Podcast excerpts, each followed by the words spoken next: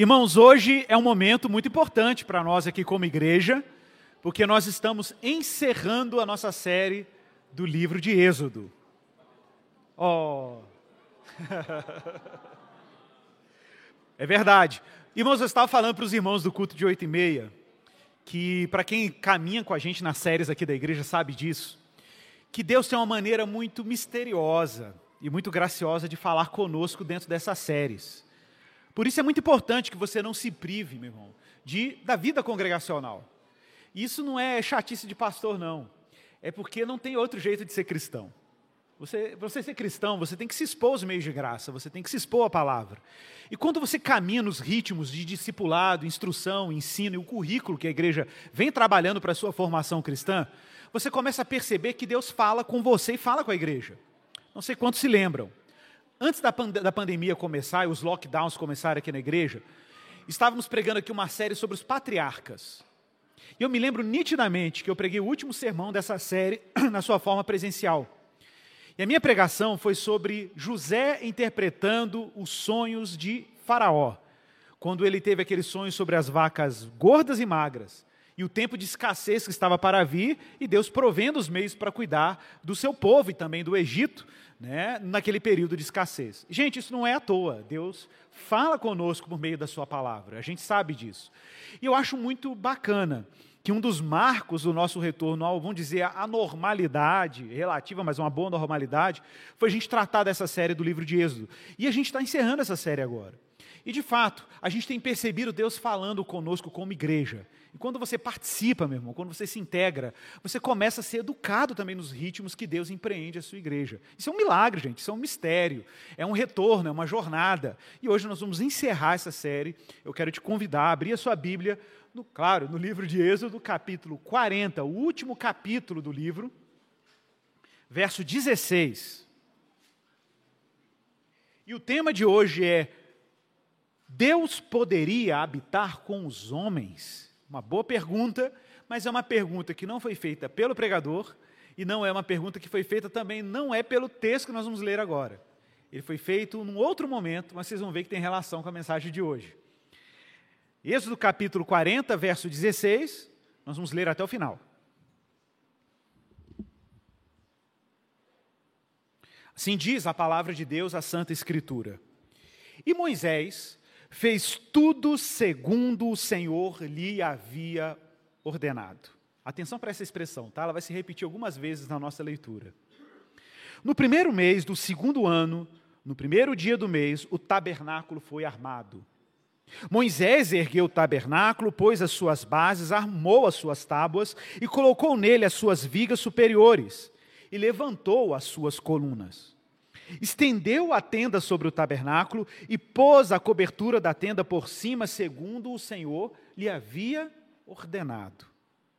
Pegou o testemunho, o pôs na arca, passou os cabos na arca e pôs o propiciatório em cima dela. Introduziu a arca no tabernáculo, pendurou o véu do cortinado e com ele cobriu a arca do testemunho, segundo o Senhor havia ordenado a Moisés. Pôs também a mesa da tenda do encontro ao lado do tabernáculo para o norte, fora do véu, e sobre ela pôs em ordem os pães da proposição diante do Senhor, segundo o Senhor havia ordenado a Moisés. Pôs também na tenda do encontro o candelabro diante da mesa, do lado do tabernáculo para o sul, e preparou as lâmpadas diante do Senhor, segundo o Senhor havia ordenado a Moisés pôs o altar, o altar de ouro na tenda do encontro diante do véu, e acendeu sobre ele o incenso aromático, segundo o Senhor havia ordenado a Moisés.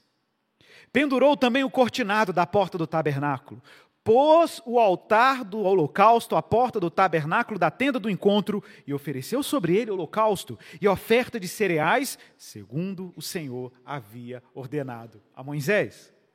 Pôs a bacia entre a tenda do encontro e o altar e a encheu de água para, para se lavar. Nela, Moisés, Arão e seus filhos lavavam as mãos e lavavam os pés, quando entravam na tenda do encontro e quando se aproximavam do altar, segundo o Senhor havia ordenado a Moisés.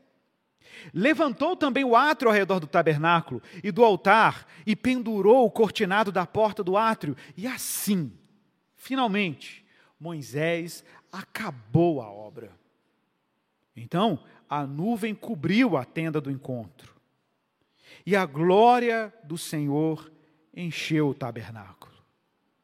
Moisés não podia entrar na tenda do encontro porque a nuvem permanecia sobre ela e a glória do Senhor enchia o tabernáculo. Quando a nuvem se levantava de sobre o tabernáculo, os filhos de Israel seguiam adiante em todas as suas jornadas. Se a nuvem, porém, não se levantava, não seguiam adiante, até o dia em que ela se levantava novamente.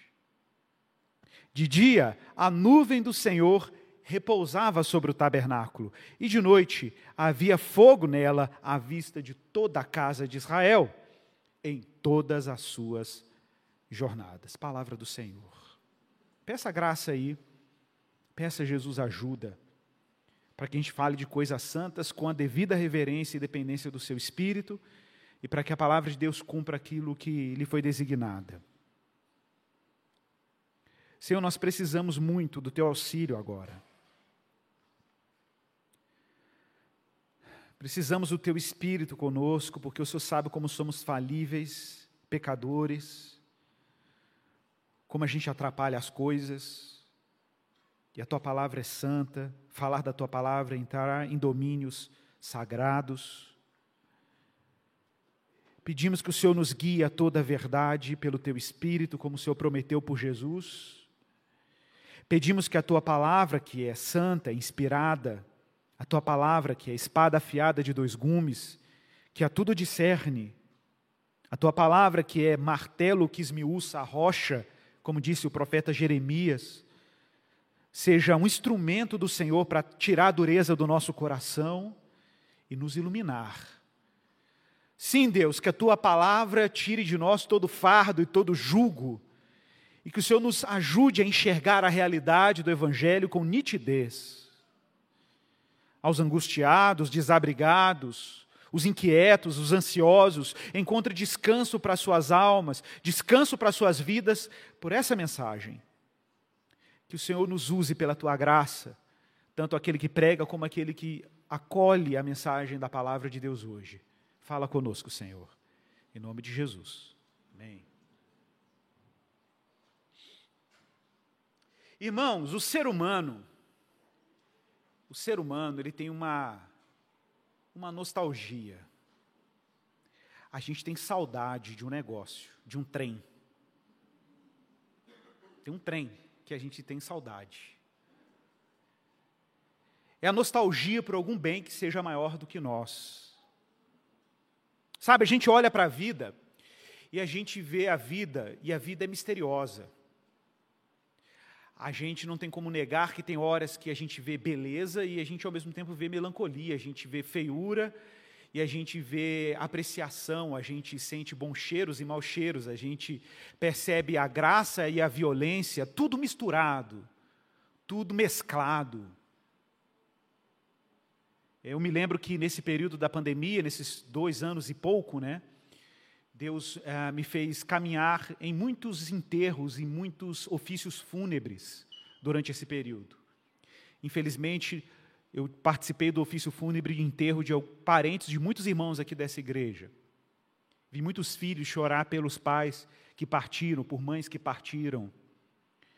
E é muito estranho você chegar num ambiente de morte, lamento, pranto, choro, dor pela partida e, e, de repente, junto com aquela nota melancólica do sepultamento, você vê pássaros cantando, árvore balançando com vento, fotossíntese, flor, beleza. É muito estranho você testemunhar esse entroncamento entre júbilo e tristeza, porque a criação continua cantando a glória de Deus, mesmo quando cantamos o nosso lamento. E a gente é essa criatura inquieta, essa criatura em busca de um lugar para morar. E todo ser humano é, de alguma maneira, um desabrigado. Não importa se você mora num apartamento pequeno, no, no, se você mora num kitnet, ou se você mora numa grande casa, ou se você tem um bom terreno para os seus filhos correrem nele, não importa. Nós somos, de alguma forma, criaturas desabrigadas, inquietas, com vontade de ter uma casa que a gente possa chamar de nossa. A gente tem esse silêncio também perturbador do outro lado, essa distância intransponível de um lugar que a gente não sabe que lugar é esse. Melancolia de exilado, de gente desterrada. A gente escuta isso nas músicas, nos poemas, nos salmos. Na verdade, a linguagem bíblica é sempre essa: é a linguagem do exílio é a linguagem de um povo que tem que voltar para casa, é a linguagem do, do, do, desabrigado que precisa voltar para o lar. É, é isso o tempo inteiro. E a gente parece que olha para a vida e para o mundo e parece que falta uma única peça, só falta uma pecinha encaixar para tudo fazer sentido. E a gente chega aqui no livro de Êxodo, o livro das peregrinações de Israel. Um povo no Egito, filhos de Abraão, que saiu da sua casa e da sua parentela e se lançou numa jornada ao desconhecido que só Deus conhecia. E os seus descendentes, descendentes crescem numa terra estranha, opressora, que os escravizava. E agora, libertos do Egito, numa jornada, Deus dá ordem a Moisés, dizendo: faça uma casa, uma tenda, vai ter esses utensílios todos, e ele está tudo pronto. Ele seleciona o melhor dos artistas de Israel para fazer a arca, o altar, a bacia de bronze, o incensário, o propiciatório, está tudo montado. E agora a gente vê Moisés colocando cada peça no seu devido lugar, está tudo em ordem.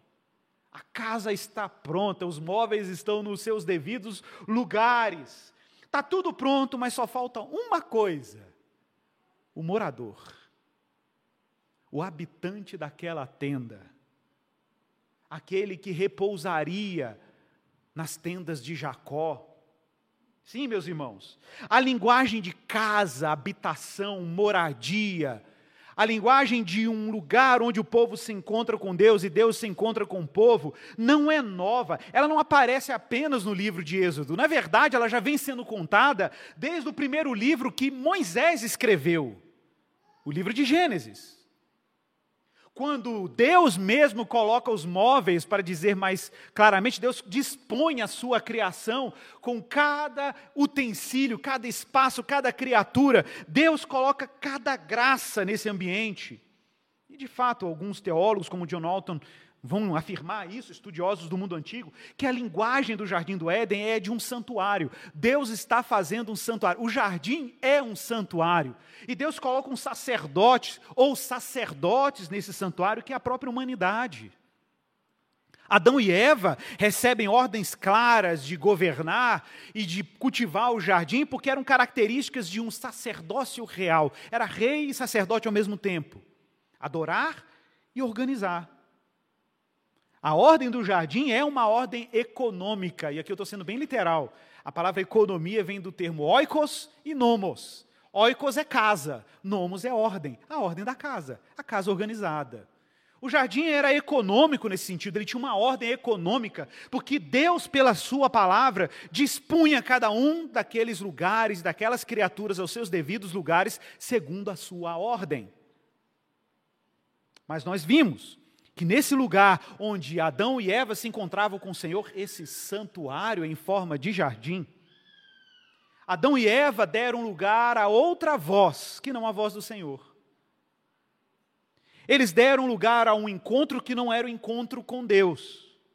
E o texto é claro em Gênesis 3:8. Que eles ouviram a voz do Senhor Deus que andava no jardim. Eu sempre falo isso aqui na igreja que quando a gente lê o texto em hebraico, não existem essas pontuações que estão aqui nas nossas traduções. O texto é uma frase só. O sujeito da oração é, é um sujeito composto. Et kol Adonai Elohim metaheler bagan lerua hayom. E ouviram a voz do Senhor Deus que andava no jardim no espírito do dia, no sopro do dia. É uma liter, tradução literal do hebraico. Eles ouviram a voz do Senhor que andava no sopro do dia a palavra do Senhor já estava andando no jardim e eles ouviram a palavra do Senhor, que se soprava, de acordo com a nova Almeida atualizada, nesse suave vento do Senhor, nesse espírito, nesse sopro, homem e mulher, ao invés de adorarem ao Senhor no santuário, agora se escondem do Senhor no santuário. E a gente falou sobre a expressão presença no último domingo, que a palavra presença é face, pne, em hebraico. Eles fugiram da face de Deus. E é isso aqui, é o que isso aqui é a descrição do homem depois da queda, um homem exilado, como aparece em Gênesis 3, 23, que o Senhor ativamente lançou o homem, Adão e Eva, para fora do jardim. Jardim das delícias, Éden quer dizer isso, o jardim das delícias, e agora o homem e a mulher estão isolados dessa realidade, exilados, desterrados, desabrigados desse lugar onde a gente se encontrava com Deus. E Deus coloca ali querubins com espadas inflamadas, flamejantes, no caminho da árvore da vida, selando o retorno da humanidade para aquele lugar. A partir de então, meus irmãos, se Deus não se movimentar em direção à humanidade, a humanidade continuará desabrigada dos domínios de Deus. E o que é o ser humano, senão esse ser que anda aí peregrinando em busca de sentido, tentando, tentando improvisar a sua própria casa?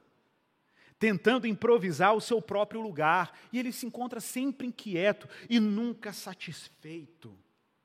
Porque a sua sensação de exílio, de refugiado, de desabrigado, não é por causa de uma terra, um lugar, não.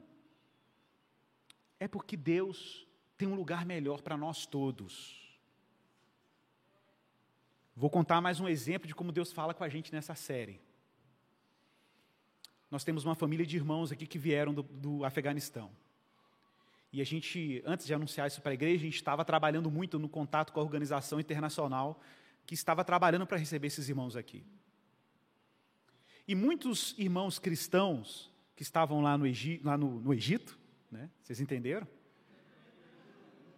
Sob a tirania de Faraó, e muitos trabalhavam com tijolos, se vocês não sabem, trabalhavam em, em olarias lá no Paquistão, porque se endividavam, tinham que trabalhar para conseguir o seu sustento, na verdade, para pagar as dívidas.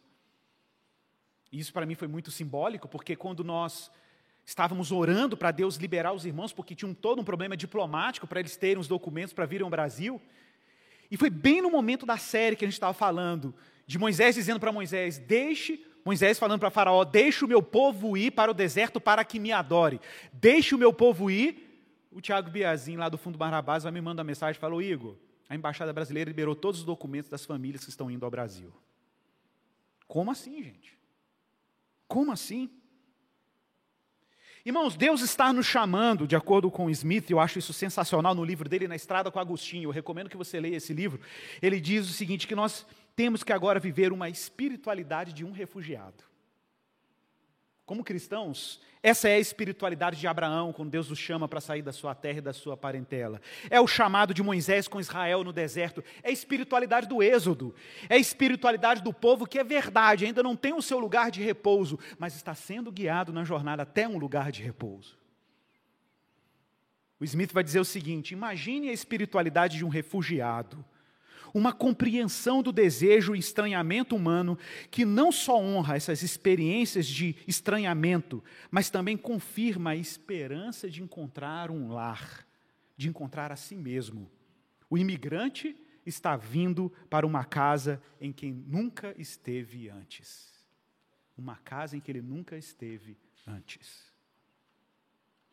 É verdade que Deus se encontra com Adão e Eva no jardim, também é verdade que eles foram lançados no exílio, mas também é verdade que agora Deus retoma o projeto de se encontrar com suas criaturas, porque Deus não quer um homem em fuga da sua presença.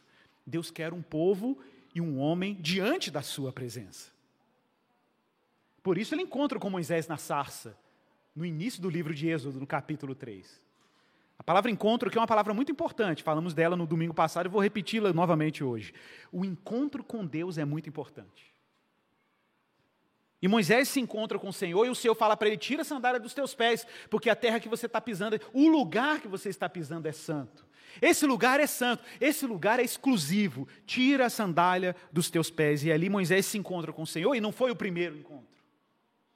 Na verdade, Moisés tinha o hábito de ter uma tenda, ainda não tinha o tabernáculo, ok? O tabernáculo está sendo inaugurado aqui no capítulo 40. Não tinha o tabernáculo. Moisés tinha encontros regulares com o Senhor num lugar muito específico. Eu quero retomar o trecho de um texto que eu li no domingo passado. Abra sua Bíblia. Êxodo 33. Você vai ler agora o verso 7 comigo, a partir do verso 7.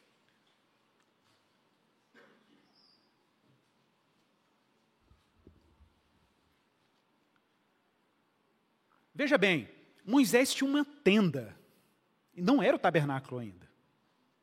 Olha o que está aí no verso 7. Ora, Moisés costumava pegar a tenda e armá-la para si, fora, bem longe do arraial. Ele a chamava de tenda do encontro. Eu falei sobre isso no último domingo. O termo Ohel Moed, algumas Bíblias traduzem como tenda da congregação outras traduzem como tenda da revelação. A melhor tradução para o termo moed é encontro. É o melhor, melhor termo. Era a tenda do encontro. E o que, que acontecia na tenda do encontro? Todo aquele que buscava o Senhor saía à tenda do encontro que estava fora do arraial. Verso 9. Quando Moisés entrava na tenda, descia a coluna de nuvem e punha-se à porta da tenda. E o Senhor falava com Moisés. Todo o povo via a coluna e a nuvem que se detinha à porta da tenda. Todo o povo se levantava e cada um, à porta da sua tenda, vendo aquela nuvem lá na tenda de Moisés, adorava o Senhor. E o Senhor falava com Moisés, panim el panim, em hebraico, que é uma rima hebraica, é né? um hebraísmo. Panim el panim. E o Senhor falava com Moisés face a face.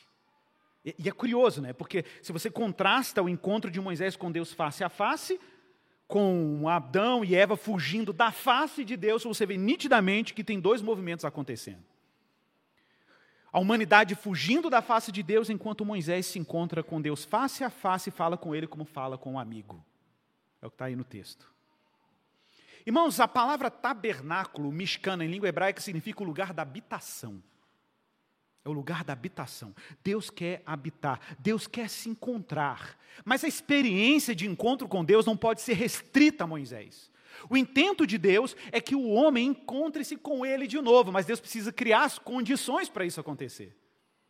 O que está acontecendo com Moisés é o que Deus quer que aconteça com todo o povo de Israel. E é claro, o que Deus quer fazer com todo o povo de Israel, Ele quer fazer com todas as nações. Era a promessa de Deus a Abraão, que por meio dele e do seu descendente seriam abençoadas todas as famílias da terra. O que Deus faz com a nação sacerdotal é que Ele quer fazer com a humanidade redimida. Então Deus quer que a experiência da tenda do encontro seja uma experiência para além de Moisés. Olha, um outro exemplo, se você quiser abrir a sua Bíblia em Êxodo também, eu acho que é importante, Êxodo 25, verso 21, vai falar sobre um utensílio do tabernáculo que é o propiciatório. Não sei se você sabe o que é o propiciatório. O propiciatório era a tampa da arca da aliança, que na linguagem de Deus a Moisés é um outro componente. A gente acha que a arca é o propiciatório, a arca é só a parte de baixo. A tampa é um outro elemento do tabernáculo, é um outro componente. E o propiciatório tem um sentido muito interessante, porque o propiciatório, a tampa da arca da aliança, ela tem dois querubins esculpidos em ouro em cima. E por que isso é importante? Porque as únicas menções bíblicas no Pentateuco, nos cinco primeiros livros da Bíblia, na Torá de Moisés, na lei de Moisés, sobre querubins, são os querubins que estão sobre a arca da aliança e os querubins que estão guardando o caminho da árvore da vida do jardim do Éden. Então, observe como fica evidente que, assim como Éden é um santuário, o tabernáculo também é um santuário. Assim como Éden é um lugar da habitação e do encontro com Deus, Deus está retomando o encontro de suas criaturas exiladas por meio do tabernáculo, o lugar da habitação.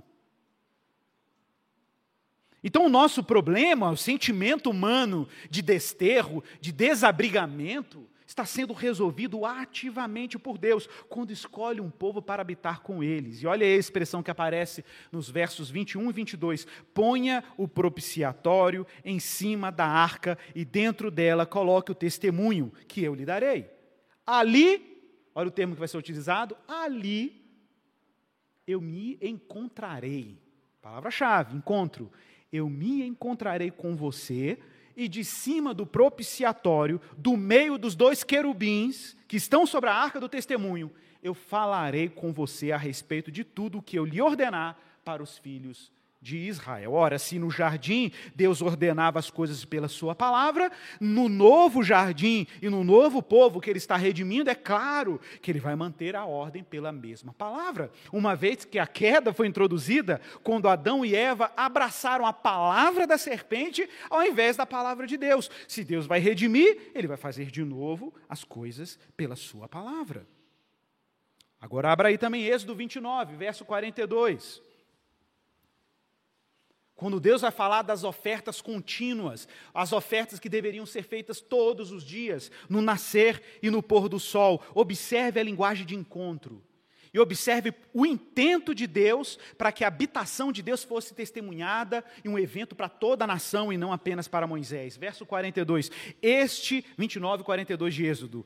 Este será o holocausto contínuo oferecido de geração em geração. Olha a expressão, a porta da tenda do encontro ou da congregação diante, a palavra diante aqui de novo, perante, na face do Senhor. A Vulgata Latina coloca coram domini, perante o Senhor, na face do Senhor, onde me encontrarei. Olha outro verbo importante, com vocês para falar com você ali. E ali virei aos filhos de Israel para que, atenção, para que por minha glória eles sejam santificados. No último domingo a gente falava do encontro de Moisés com Deus e eu falava quanto mais perto da glória, mais incandescente a gente fica. E Deus está querendo tornar o seu povo um povo incandescente pela sua glória. E olha o que diz o verso 45: E assim eu, Senhor, habitarei no meio dos filhos de Israel. Deus está dizendo: Eu vou morar com vocês. E eu serei o seu Deus e saberão que eu sou o Senhor seu Deus que os tirou da terra do Egito. E por que Deus nos tirou da terra do Egito? A pergunta que o israelita deveria fazer, com uma finalidade: para que Deus morasse no nosso meio. Para eu habitar no meio deles, eu sou o Senhor, o Deus deles. Está muito claro. Deus está revertendo os efeitos da queda, escolhendo um povo entre todos os povos para criar de novo condições para habitar e morar no meio do seu povo. Então, um resumo aqui é que nessas ofertas que eram feitas, Deus se encontraria com Moisés, mas também se encontraria com o seu povo para falar com o seu povo. Afinal, era o povo e a humanidade era uma humanidade rebelde contra a palavra. E o texto é claro que o próprio Deus viria até os filhos de Israel. Para quê? Para que por meio da sua glória eles fossem santificados. Essa é a ideia. Eu sou o Senhor, eu sou o Deus deles. Então, o tabernáculo, meus irmãos, seria esse território santo esse ambiente santo onde Deus se encontraria com o seu povo sobre o propiciatório. O tabernáculo é esse lugar da habitação, onde Deus devolve o encontro, onde a humanidade não tem mais por que fugir da sua presença. Porque agora, na jornada sacerdotal de Israel, Deus acompanha o seu povo em direção a um santuário definitivo. E aí voltamos agora para o texto que nós lemos na abertura, Êxodo capítulo 40. O texto é muito claro. E a gente viu aqui quantas vezes essa expressão apareceu, não sei quem contou. Quem contou? E Moisés fez tudo segundo o Senhor lhe havia ordenado. Sete vezes. Sete vezes. E se um texto aparece com essa frequência, com essa regularidade, com esse número de vezes, é porque Moisés tinha um intento quando ele fez isso. É porque se Adão e Eva caíram por rejeitarem a ordem de Deus e perder o primeiro santuário por causa disso, o novo santuário é erguido por sete ordens divinas, como Deus deu sete ordens divinas para criar céus e terra. E quais são as sete ordens divinas? São sete componentes do tabernáculo: altar, pia, mesa dos pães da proposição, candelabro, altar de incenso, arca da aliança e propiciatório. De novo, Deus, em sete atos, está criando o cenário para ser adorado e se encontrar com seu povo.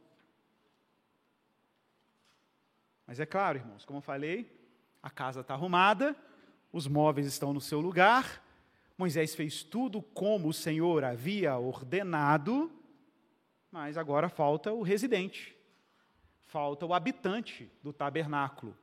E está claro aí, no capítulo 40, no verso 33, que algo aconteceu.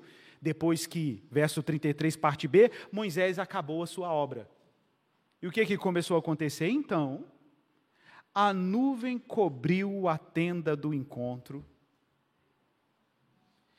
e a glória do Senhor encheu o tabernáculo. A gente falou aqui sobre o termo glória várias vezes, kavod. Glória é o peso, é a densidade, é a reputação. Gente, Deus entrou, ele ocupou espaço. Deus aqui é espaçoso. Verso 35: Moisés não podia entrar na tenda do encontro, porque a nuvem permanecia sobre ela e a glória do Senhor enchia o tabernáculo. E quando a nuvem se levantava, os levitas comandavam: vamos embora desmontar tudo, a nuvem está indo embora, a gente tem que caminhar. Mas quando a nuvem parava, eles montavam de novo o tabernáculo. Então, quem determinava os ritmos? Era Deus quem determinava. Por isso que o verso 38 diz que de dia a nuvem do Senhor repousava sobre o tabernáculo e de noite havia fogo nela, à vista de toda a casa de Israel, observe o detalhe, em todas as suas jornadas. E aí a pergunta dessa pregação: Deus habitaria com os homens? Deus habitaria com os homens? Eu disse que essa pergunta não era minha, mas eu quero lembrar da história. Depois que Israel continua caminhando com o tabernáculo, depois que com Josué eles conquistam a terra prometida, eles não montaram o tabernáculo em Canaã de primeira. A arca da aliança ficou improvisada em um território de Israel durante muito tempo, só com a realeza do rei Davi. Davi se inquieta com isso, manda fazer uma tenda para guardar a arca da aliança, e ali Deus ainda estava de maneira improvisada, habitando no meio do seu povo. Então Davi tinha um sonho. Qual era o sonho? Fazer um santuário digno para Deus. Fazer uma casa onde o povo pudesse adorá-lo, encontrá-lo com regularidade. Uma casa, entre aspas, definitiva, duradoura. E ele então desenha um projeto para um santuário para Deus. Esse projeto não pôde ser realizado por Davi, a gente sabe disso, basta ler os livros aí, do, dos livros históricos do Antigo Testamento. Davi não pode construir a casa, porque o Senhor disse: Davi, você não vai fazer uma casa para mim, porque suas mãos estão sujas de sangue. Davi era um homem dado às batalhas, lutou contra os filisteus, os inimigos de Israel, e por causa da sua capacidade militar, ele pacificou Israel dos seus inimigos. A propósito, pacificar é o nome que ele deu para o seu filho, Salomão, Shlomo, que vem de Shalom. O pacífico. O pacífico. E não era pacífico porque ele era pacífico por si mesmo, era pacífico porque o seu pai pacificou a terra, então ele era um diplomata. Tinha tempo para fazer diplomacia. E é Salomão, o descendente de Davi, que vai realizar os sonhos do seu pai. E lá no livro de 2 Crônicas, capítulo 6, depois que Davi já tinha comprado uma terra, que você sabe qual é, o Monte Moriá, monte no qual lá atrás Abraão quase oferece o seu filho em sacrifício, foi o lugar escolhido para construir um santuário para Deus. Veja que interessante, está tudo amarrado na Bíblia, viu gente? tudo conectado. A Bíblia é um hipertexto, é um, wiki, é um Wikipedia divino. Está tudo hiperlinkado. E aí, quando Salomão, em 2 Crônica 6, está fazendo uma oração para consagrar aquele santuário a Deus, belíssimo, cheio de arte, o pé direito enorme, um altar enorme, tudo era belíssimo, mas de novo faltava só o habitante. Faltava só Deus repousar entre os filhos de Israel no Monte Moriá.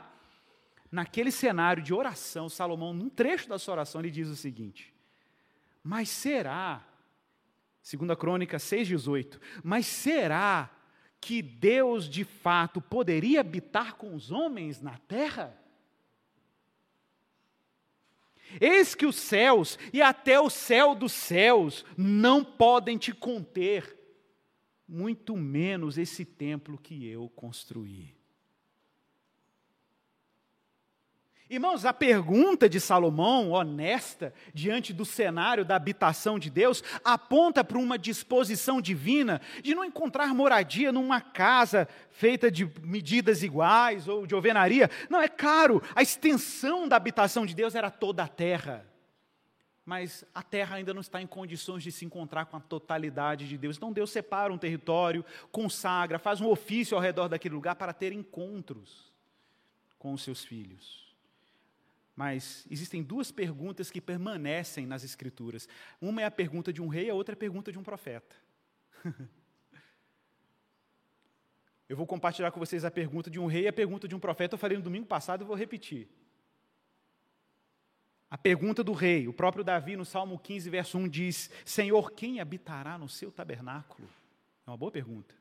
Quem poderá morar no teu santo monte? É a pergunta de um rei.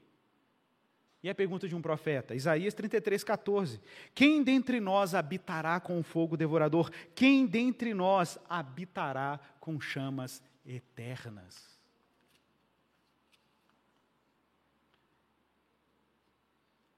Se Deus está disposto a criar as condições para que a gente habite com Ele e que Deus nos salve dessa sensação de desabrigo, de esterro, de desproteção, se Deus está disposto a criar um ambiente para isso, eu entendo, por exemplo, um salmo como o Salmo 84, em que você está num santuário de Deus pleno, Deus sendo adorado, cheiro de incenso, as ofertas colocadas, sacerdotes trajados com linho, o cenário de pura beleza e o salmista num tom você vem nitidamente inspirado por esse encontro, diz: Quão amáveis, Senhor dos exércitos. A minha alma suspira e desfalece, adoece pelos átrios do Senhor. O meu coração e a minha carne exultam pelo Deus vivo. O pardal encontrou casa, a andorinha ninho para si, onde acolhe os seus filhotes, perto dos teus altares, Senhor dos exércitos, rei, rei meu, Deus meu, felizes são os que habitam em tua casa e te louvam perpetuamente. Eita, Lelê. No ápice da majestade de Deus, da casa de Deus, do povo adorando a Deus, das delícias, Israel celebrando tudo aquilo. Então o povo, de repente, perde as palavras.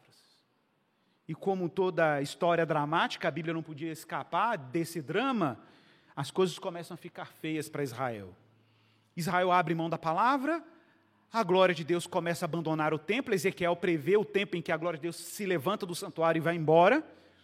E de fato, esses dias foram chegando, o mal foi tomando conta da terra, e o profeta Jeremias, no capítulo 52 do seu livro, descrevendo esse momento dramático, diz que no décimo dia do quinto mês, no décimo nono ano do reinado de Nabucodonosor, rei da Babilônia, Nebuzaradan, chefe de guarda servidor do rei da Babilônia, veio até Jerusalém e ele queimou a casa do Senhor e o palácio real. E ao invés de cânticos de alegria por estar celebrando e folgando a presença de Deus no seu santuário, o povo de Deus troca o júbilo pelo lamento. E mais uma vez, o drama do exílio da humanidade é experimentado agora por Israel. 70 anos na Babilônia. Um lamento tão duro, tão amargo, que mereceu um livro chamado Lamentações de Jeremias, em que o profeta pranteia a cena de ver Jerusalém destruída, sitiada por seus inimigos, os jovens mortos nas ruas, o lamento dos sacerdotes, os reis destituídos, feridos e exilados por aquele império impetuoso que era a Babilônia. E lá no livro de Lamentações, capítulo 1, verso 4, Jeremias diz: Os caminhos de Sião estão em luto, porque não há quem venha à reunião solene todas as suas portas estão abertas, desertas, os seus sacerdotes vivem gemendo, e as suas virgens estão tristes, e ela mesma se acha em amargura. Momento de total tensão. E talvez você podia se perguntar a essa altura, como os israelitas, será que Deus esqueceu dos seus compromissos pactuais? Será que Deus esqueceu do seu projeto de fazer uma casa onde a gente possa folgar nos seus domínios e a gente possa se encontrar com Ele e adorá-lo? Um lugar onde Deus vai nos salvar do nosso desterro, Deus vai nos levar de volta para casa, porque a nossa saudade é desse lugar onde a gente está com o Senhor, o Senhor está conosco, um lugar onde a gente não tem mais por que correr da sua glória. Será que ele esqueceu? Depois que se acabam os 70 anos do exílio de Israel na Babilônia, Deus levanta o profeta Amós e o profeta Amós vislumbra. E é curioso, né? Porque o texto diz, Amós diz no texto, é, isso é fantástico. Amós levanta no meio de Israel, começa a admoestar o povo de Israel, porque diz assim para eles: olha, como que vocês podem se preocupar em construir casas forradas, casas apaineladas, como algumas versões dizem, enquanto o meu templo está em ruínas. Israel está voltando do exílio, o templo está destruído. E Deus começa a exortar o povo por Amós, dizendo: vocês, como vocês permitem isso? Adorar, criar uma casa confortável para vocês, enquanto a minha casa está aos pedaços. E de novo, quando a gente se esquece que Deus tem um abrigo para nós, nós improvisamos e priorizamos um conforto transitório projetos de conforto transitório.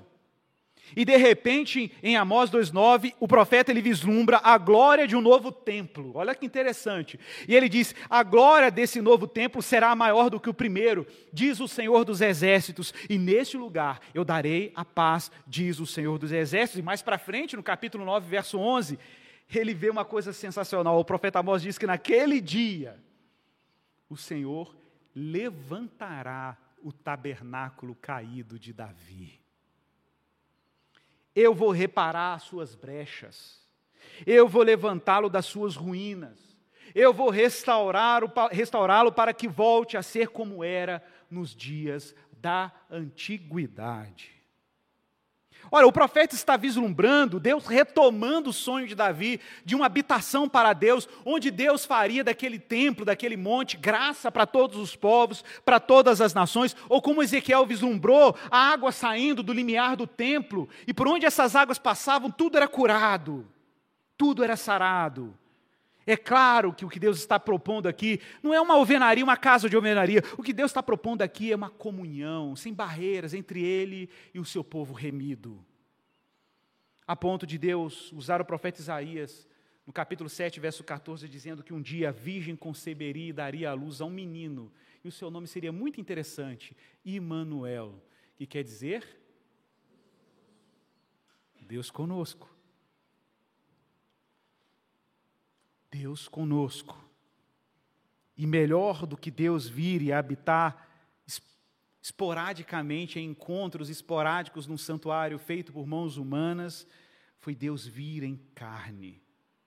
Deus radicalizou o seu projeto de vir e habitar entre nós.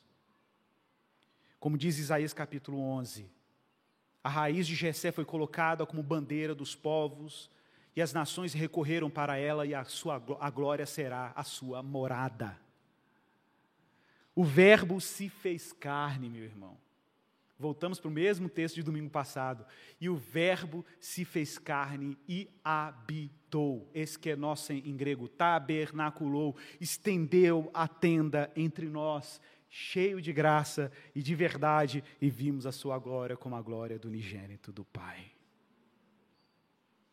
Você deve se lembrar, Jesus, Jesus entra no santuário de, de, Jerusalém, do mundo antigo, o templo que tinha sido Esdras e Neemias, que tinham restaurado depois do exílio, reformado por Herodes, e quando ele chega no templo, ele vê lá os homens vendendo aquelas barraquinhas, os mercadores do templo, e vira as mesas, num ato de juízo e zelo, e os seus discípulos, quando viram Jesus fazendo aquilo no templo, se lembraram do Salmo 69, que diz que o zelo da tua casa me consumirá. E os judeus lhe perguntaram: Que sinal você nos mostra para fazer essas coisas? Isso está lá em João 2, né? E Jesus responde: Destruam este santuário. Olha que forte. Destruam este santuário e em três dias eu levantarei. E os judeus responderam: Que loucura, você está doido? Esse santuário foi construído em 46 anos e você agora quer levantar ele em três dias? E eles não tinham entendido que Jesus não se referia àquele santuário, mas ao seu corpo, que seria sepultado e ressuscitado em três dias. Esse é o novo santuário. Essa é a nova tenda do encontro. Tá bom? Deus podia ter nos lançado numa jornada até a eternidade, habitando nos, nas nossas angústias, habitando no nosso desespero de povo desterrado, povo refugiado, povo peregrino, povo desterrado, desabrigado. Usa a palavra que você quiser para descrever essa angústia humana por um lugar que ele possa chamar de seu, onde o seu coração se aquieta, suas ansiedades cessam.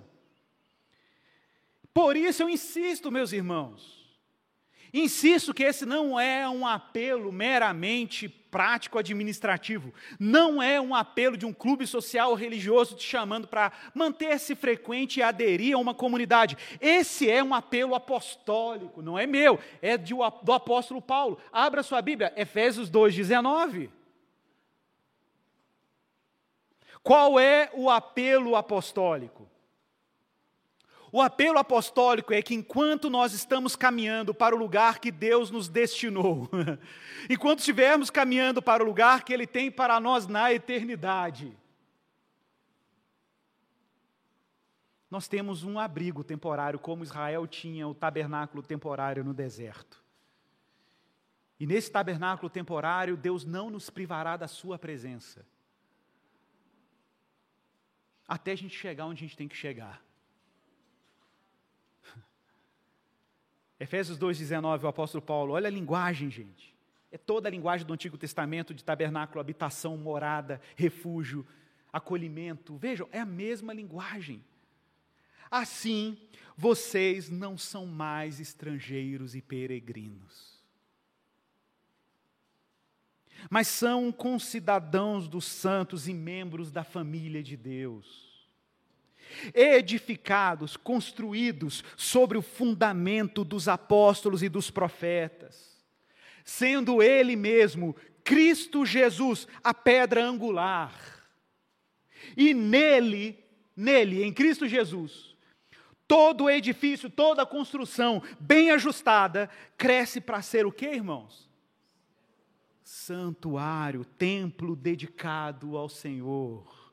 Nele também em Cristo, vocês estão sendo edificados, não como indivíduos, olha o que o texto diz, junto com os outros, para serem o quê? Morada de Deus no Espírito.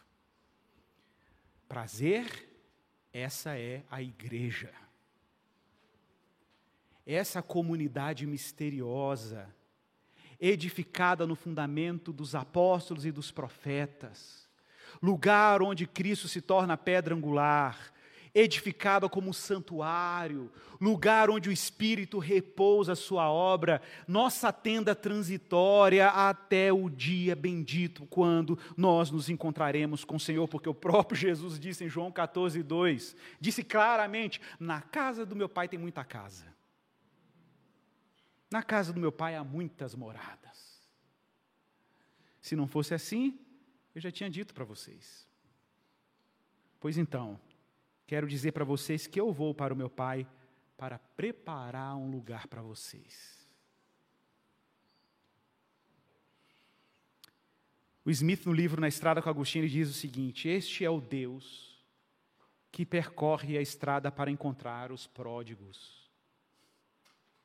A graça não é um transporte de alta velocidade até o fim mas o dom da presença dele pelo restante do caminho. E é a promessa essencial do seu filho que nos encontra mesmo à distância, dizendo: Na casa do meu pai há muitas moradas. Há lugar para você na casa do pai. O lar dele é o seu destino. Ele está com você em todos os passos do trajeto até lá. E é claro, para encerrar, que o tema da morada de Deus, que começa em Gênesis, passa por Êxodo, passa pelos profetas, passa pelos livros históricos, culmina com Jesus, não podia terminar de outro jeito. Esse tema tinha que aparecer em Apocalipse. Claro. E aparece no penúltimo capítulo de Apocalipse. Abra aí, Apocalipse 21, verso 1. A linguagem é a mesma. A linguagem é a mesma. Irmãos, nós temos Jesus como esse sumo sacerdote que subiu aos céus. Sacerdote definitivo, Hebreus 8 vai falar que nós temos um sacerdote que se assentou à destra da majestade nas alturas do céu, como ministro do santuário, Jesus, como ministro do santuário do verdadeiro tabernáculo que o Senhor construiu, e não o homem. Igor, que tabernáculo é esse que o Senhor construiu, não o homem, que Jesus está lá, como sacerdote perpétuo. Nós vamos para lá? Não, ele que virá até nós. É, esse, essa é a mudança de paradigma. Não é que você vai até o tabernáculo celestial. O tabernáculo celestial é que virá até nós. Apocalipse 21, verso 1. E eis que eu vi novo céu, nova terra, pois o primeiro céu e a primeira terra já passaram, o mar já não existe. Eu vi, João viu, meus irmãos, a cidade santa, a nova Jerusalém que desce do céu, da parte de Deus, preparada como noiva, enfeitada para o seu noivo. Então eu ouvi uma voz forte que vinha do trono dizendo: Olha o que a voz forte que veio do trono disse: Eis o tabernáculo de Deus com seres humanos. Deus habitará com eles. Eles serão povos de Deus e Deus mesmo estará com eles e será o Deus deles. E aí o lamento de Jeremias acaba, meu irmão o choro, o luto acaba. Verso 4: E lhes enxugará dos olhos toda a lágrima, e já não existirá mais morte, já não haverá luto, nem pranto, nem dor, porque as primeiras coisas passaram. E aquele que estava sentado no trono disse: Eis que eu faço nova todas as coisas. Senhor, muito obrigado pela tua palavra, Senhor. Muito obrigado porque o Senhor não nos deixou como um povo desabrigado. Muito obrigado porque o Senhor nos refugia nos domínios do Evangelho. O Senhor nos abriga na Assembleia Santa dos eleitos do poder do Espírito, edificados no fundamento dos apóstolos e dos profetas. Cristo, a pedra angular. Lugar onde o Senhor edifica uma casa para a tua glória isso não é obra de um homem, Senhor, é obra do teu espírito. Mas é claro que isso ainda é transitório, porque um dia chegará, ó Pai, que a tua santa assembleia, a igreja se reunirá num tabernáculo perpétuo, pronto, edificado pela tua providência a nós, entregue como habitação perene para nós, ó Deus. E é essa a esperança. A esperança de um dia em que a morte vai ser vencida, o luto vai acabar. É nessa esperança que nós caminhamos hoje não como gente desesperada, improvisando moradias, mas como gente esperançosa, convidando outros para se abrigar nessa casa da graça, Senhor. Continua guiando o seu povo, nos dando a esperança de que em Cristo nós não somos peregrinos desterrados, mas que nós temos, por enquanto, essa moradia, onde nos alimentamos com o Senhor, onde somos santificados com a tua glória, até aquele dia bendito, em que veremos o Senhor fazendo nova todas as coisas. Que tu seja honrado, Senhor, pela tua igreja, pelo teu povo. Obrigado por essa série. É a nossa oração em nome de Jesus. Amém. Graças a Deus. Graças a Deus.